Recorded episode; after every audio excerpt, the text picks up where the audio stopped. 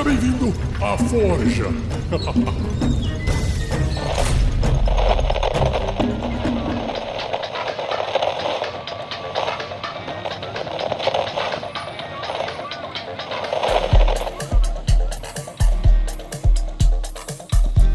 Olá pessoas, eu sou o Luiz Beber e bem-vindos ao último episódio do Histórias de Mesa, o programa onde nós contamos as suas histórias com RPG. Caso não me conheçam, fui um dos editores do Tarrasque na Bota durante esse ano de 2020 e também propus esse novo formato de episódios curtos pro Forja. Ainda é um formato meio experimental e por isso precisamos do feedback de vocês.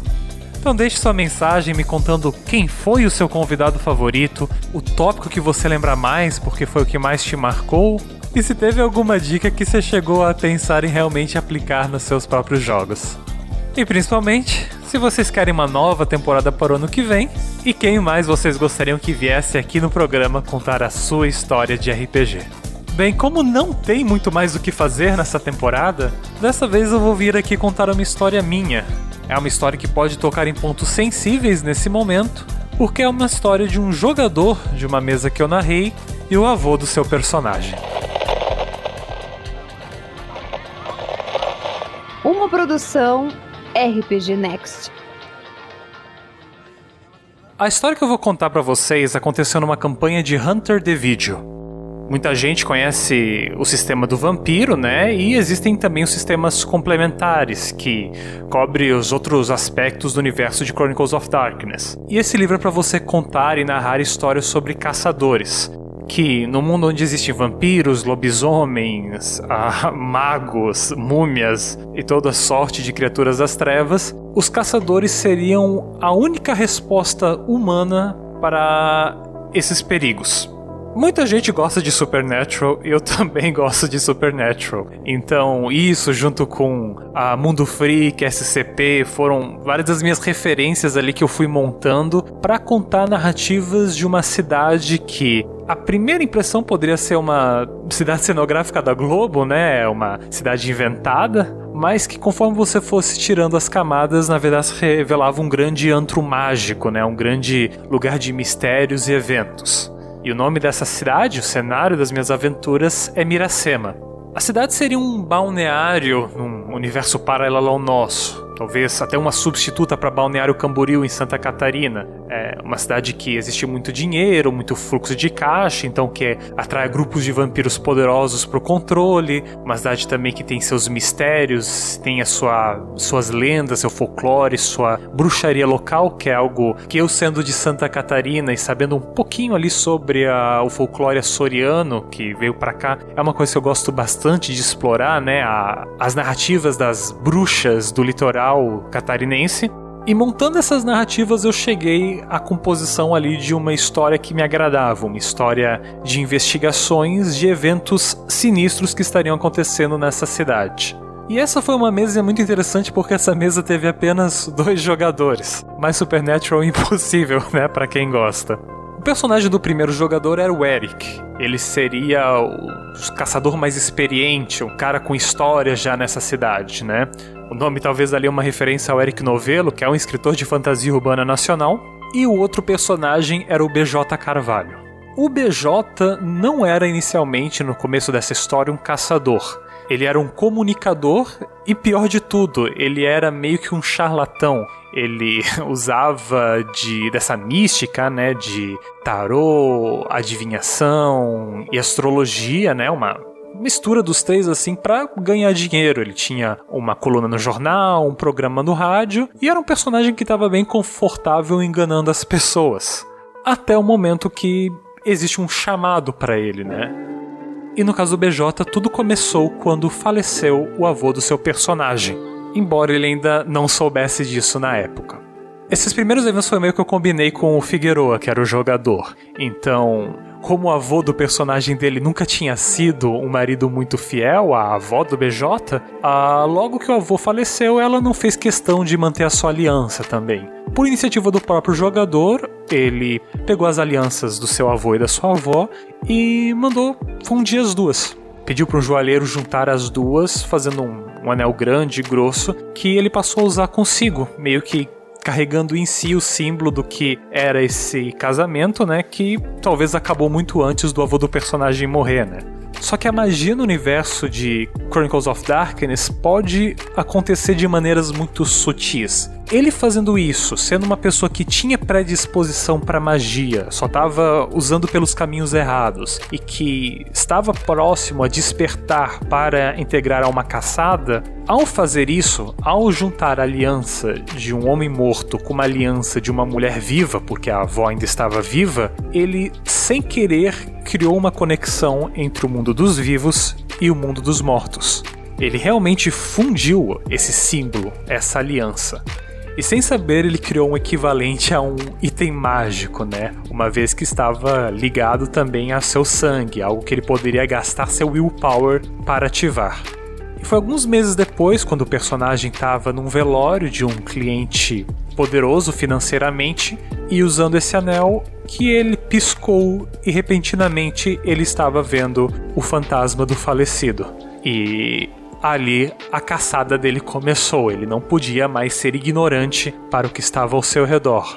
E junto disso, o personagem do BJ logo conheceu Eric, que estava por acaso investigando eventos que tinham conexão com pessoas ligadas a esse desconhecido. E junto com Eric, o BJ começou a entender um pouco mais sobre seus poderes, entender o seu papel e descobrir que existia uma verdade também no tarô que ele jogava, existia uma verdade em traçar o comportamento dos planetas, a influência na vida das pessoas. Só que ele tinha essa vantagem que ninguém mais tinha. Graças ao anel, ele conseguia ver os fantasmas e conversar com eles o que durante as investigações que se sucederam sempre era um poder muito útil de se ter, você conseguir sentir se há algum espírito nas proximidades e se esse espírito for amigável, conseguir fazer perguntas para ele. Nós já tínhamos jogado com esses personagens assim um arco inteiro de campanha. E entre o fim desse primeiro arco e o começo do segundo, eu me ofereci para narrar para cada um os eventos que aconteceram com seu personagem durante esses meses.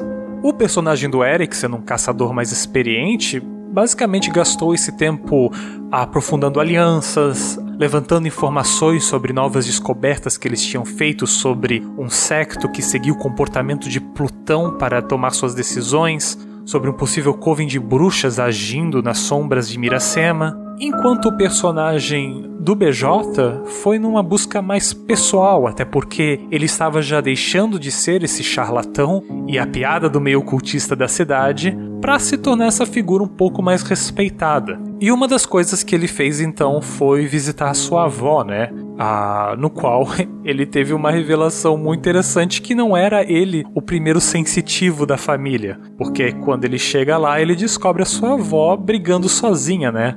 Cena às vezes meio triste, né? Quando a gente tem um parente que perdeu a pessoa próxima, às vezes a pessoa se pega, sei lá, você pega a pessoa conversando sozinha porque ela estaria conversando com seu parceiro ali.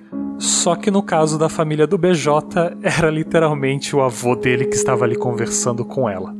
E o personagem sabia que ele tinha esse poder em decorrência já do anel. E tendo encontrado outros fantasmas durante a história e tendo até ajudado um deles a passar adiante, ele começou a se perguntar: mas por que o meu avô não segue adiante? Por que o avô, o avô do BJ ainda está preso aqui? É para implicar a avó dele? E ele para e pergunta. E tudo que o fantasma do avô dele tem para responder é dizer: Eu estava aqui para te ajudar.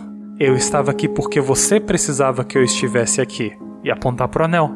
Ou seja, todo esse tempo que o personagem usava o anel para se comunicar, para ver além do véu, era também o avô dele agindo para deixar alguma coisa boa para ele, para incentivá-lo a abandonar esse caminho da enganação e talvez se tornar uma pessoa melhor que o próprio avô não foi, não é? Aí o jogador tomou uma decisão que eu não esperava. Ele olhou para o que estava acontecendo e percebeu que trazer paz para os seus avós era muito mais importante do que essa vantagem que ele tinha. E no ritual, muito bonito, ele levou o anel e partiu ele. A ligação foi rompida, o espírito do avô do personagem pôde seguir adiante e ele nunca mais teve esse poder de conseguir se comunicar com os espíritos. Lidar com seus traumas não é uma tarefa fácil. Muita gente leva tempo para se abrir, outros precisam achar atividades terapêuticas. Ter um profissional que também possa te acompanhar a lidar com isso é um privilégio. E talvez o RPG não seja o espaço ideal para lidar e discutir sobre isso.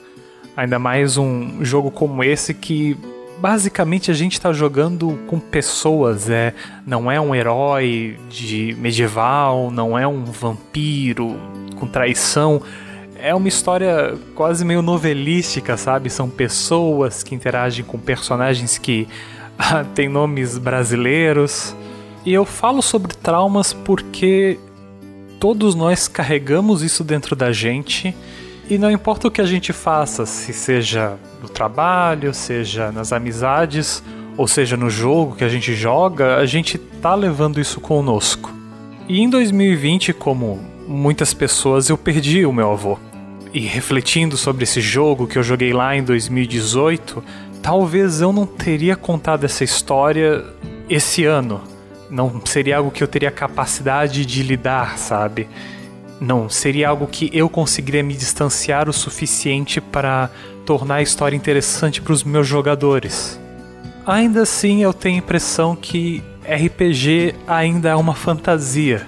E são nas fantasias, são nos nossos livros, são nas nossas ah, contações, são nas nossas lendas que a gente guarda as pessoas que a gente ama. Então, mesmo que as pessoas vão embora, a gente ainda pode contar histórias sobre elas. Às vezes, uma dessas formas que a gente pode contar será nos RPGs. E acho que é essa história que eu queria contar para vocês e deixar uma dica de que as histórias que vocês criam são influenciadas pelas pessoas que estiveram na vida de vocês e por isso essas pessoas também vão aparecer nas suas histórias.